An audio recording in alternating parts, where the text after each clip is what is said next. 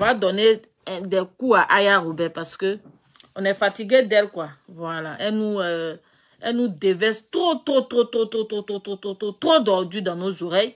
Et c'est quelqu'un qui se met pas en cause. C'est ça qui m'énerve chez Aya Robert. Elle se met jamais en cause. Ça veut dire qu'elle elle a toujours raison et elle veut toujours justifier. Aya, c'est un gros défaut que tu as. Franchement, on te parle en toute sincérité. Tu as un gros défaut. C'est que là, tu sais pas te mettre en cause. Toi, tu as toujours raison. Et tu veux toujours justifier ta bêtise. Même quand on te dit que Aya, c'est une bêtise. Il faut reconnaître que tu es dans une bêtise et que tu dois présenter tes excuses. Dans la vie, là, c'est pas tous les fois que ça se gâte, lorsque ça se gâte, là, qu'on vient demander pardon. On peut demander pardon avant que le pire n'arrive, là. On peut s'excuser.